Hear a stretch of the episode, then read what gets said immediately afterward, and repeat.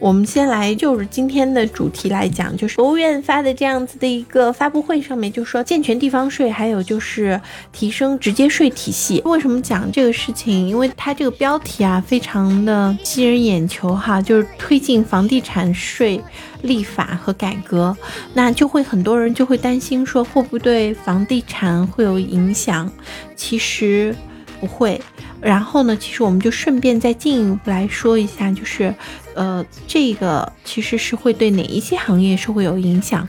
其实是会有很多避税方式，我们说合理避税，OK，但是不是我们今天所探讨的这个话题哈？但是我们其实是要讲的，就是因为直接税包括哪一些呢？其实就是。说白了，就是在我们老百姓身上要交的税，比如说像这个就是所得税啊，大家一下就想到的是所得税。再比如说房产税啊，比如说那个就是啊，其实包括我们的资本利得税啊，所有和我们个人相关的，直接在我们个人头上征到的税都是直接税。那其实这一块的话，也就是说，包括还有说的什么遗产税啊这些东西。那么这些东西的话，就是我们首先先明确一点哈，很多人会一直都在探讨的，就是遗产税会不会开，房产税会不会开。其实，在上海就已经是很早就说试行这个房产税了，包括二套房。但是你说这这个税它对房地产市场会有影响吗？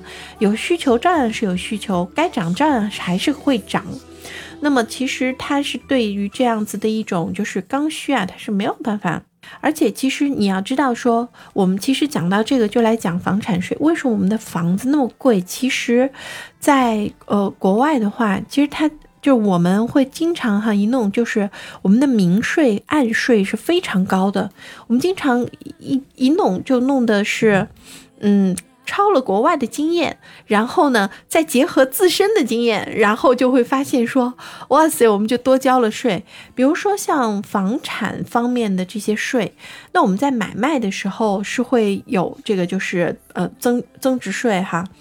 呃，然后我们在持有期间是会交。这个房产税，然后其实出租的时候，如果是呃，就是别人如果要问你要发票的话，你其实也是要交税的，只不过我们现在很多人都规避这件事情，然后没有交这个税而已。但是我们现在就变成说，其实，在国外来说的话，就包括我们在持有这个房产的时候，其实也是一次性的交有了这样交了一个就是关于土地的税。那其实这种东西，其实在国外为什么？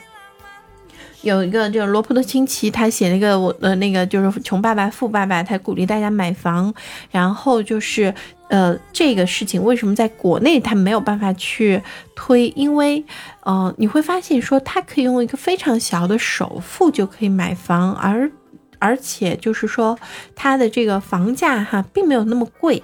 就是《穷爸爸富爸爸》这件这这本书，他讲的很多的理念是对的，但是他的操作方法是没有在国内没没有办法在国内进行操作，是因为说你会看到说它的房价并没有那么贵，呃，它其实是就是它在土地上面哈，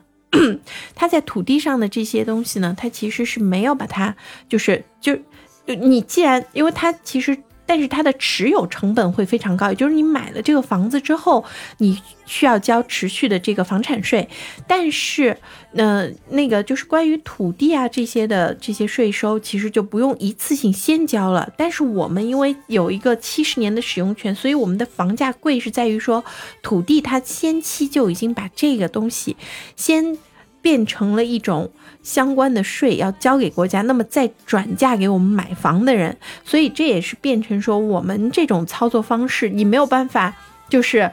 一下子买好多房，因为按照罗伯特清崎就是穷爸爸富爸爸操作的话，他可以用很小的成本可以买多套房，只不过他持有成本比较高，但是他可以把它装修了之后租出去来赚差价，但是在国内，no。没有这个可能，因为你的首付就太贵了，就非常的贵。